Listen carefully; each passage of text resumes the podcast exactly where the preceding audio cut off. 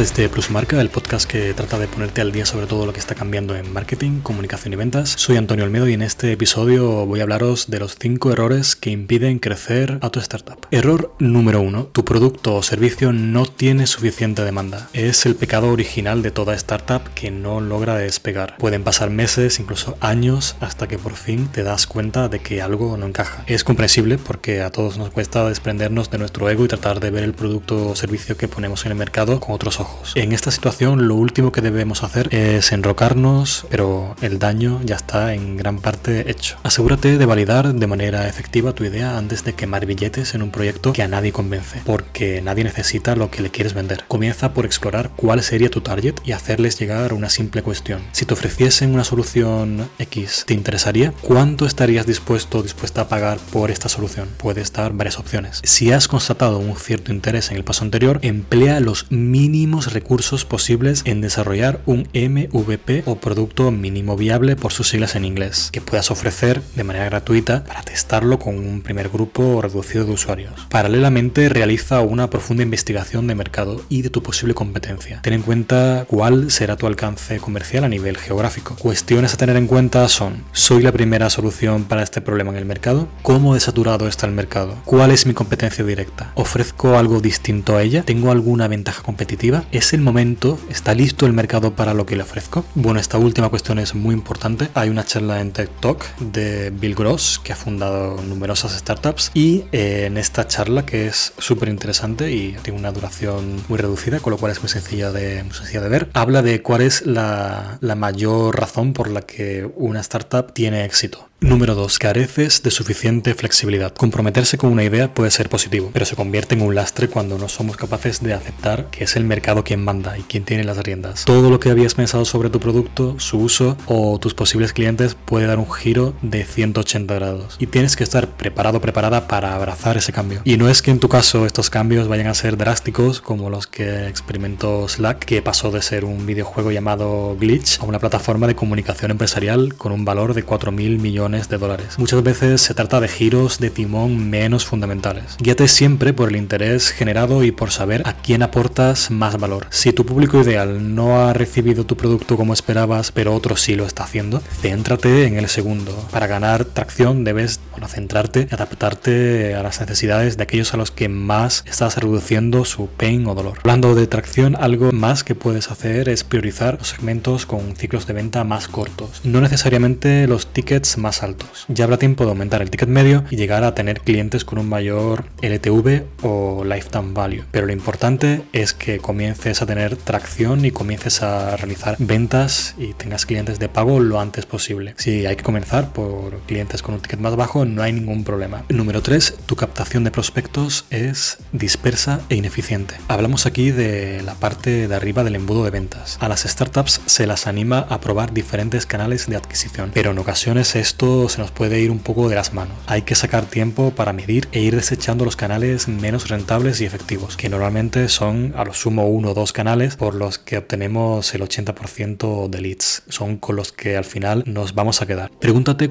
cuál es el canal de adquisición que mejor te está funcionando y priorízalo sobre todos los demás. No tienes recursos, no tienes tiempo, simplemente mantén la tubería que tiene mayor presión y por la que llega más agua. Una vez identificado el canal de adquisición más rentable, en su optimización. Por ejemplo, si lo que funcionó en tu caso fueron los anuncios en Facebook, realiza todos los experimentos posibles con test AB para aumentar aún más la presión de esa cañería. Finalmente el agua correrá de manera más eficiente, constante y con una suficiente fuerza como para llegar a todo el edificio. Y espero que se entienda la analogía. Número 4. No hablas lo suficiente con tus primeros clientes. Tus primeros clientes de pago son una auténtica mina de oro. Han adquirido un producto que quizá no tenga aún todas las funcionalidades deseables a una empresa que además es, es desconocida. Señal de que les estás aportando valor y que has sabido llegar a ellos de manera correcta. Puedes memorizar bien sus nombres porque debes hablar con ellos casi más que con tu propia familia. Algunas startups se limitan a resolver los problemas técnicos que esos clientes van encontrando y lo hacen de manera pasiva cuando algo ocurre y les contactan por email o teléfono. Pero nos dejamos atrás una gran cantidad de datos de altísimo interés. A tus primeros clientes de pago tienes directamente que entrevistarlos. No tengas la falsa idea de que los estás molestando o extrayendo beneficio propio sin contrapartida para ellos. Han elegido tu producto porque están verdaderamente apasionados por él y les encanta poder participar del proceso y aportar sus ideas. Aprovecha toda esa energía y replica lo realizado para conseguir más entusiastas. Estos early adopters además suelen recomendarte de manera profusa a familia, amigos o compañeros. Asegúrate de enfocarte desde un inicio en Customer Success. Número 5. Abandonas a tus leads antes de que conviertan. Si hemos hecho las cosas bien y conseguido cierta atracción, llegará un punto en el que los leads comiencen a acumularse, dando por hecho que puedes ir ocupándote sin demasiado retraso de cada uno de ellos. Es bastante común que enfrentes o que te enfrentes a otro problema, la falta de seguimiento. El famoso follow-up es básicamente mantener un contacto constante y relevante encaminado a cerrar la venta en algún punto, idealmente lo antes posible. Es cierto que también puede hacerse un seguimiento que únicamente nos refresque en el buzón de correo de nuestros leads, pero ir un paso más allá y proveer de contenido interesante, elaborado y útil en todas las etapas del funnel de ventas es lo que llamamos lead nurturing. De ti depende que los prospectos no se enfríen con el paso de los días, pero lo entiendo, estás inmerso o inmersa en la vorágine de sacar adelante tu startup, usualmente sin demasiadas personas que puedan ayudarte y faltan horas del día. Por eso es vital que hagas uso de las herramientas de automatización. Es muy probable que el CRM que estés usando tenga opciones, puede que debas incrementar el coste de suscripción, pero se la cuenta. De nuevo, prioriza los prospectos con más posibilidad de conversión, realizando un seguimiento manual y personalizado y automatiza todo lo posible el resto. Nada más por mi parte, espero que os haya resultado interesante y nos vemos en el siguiente episodio. Muchas gracias.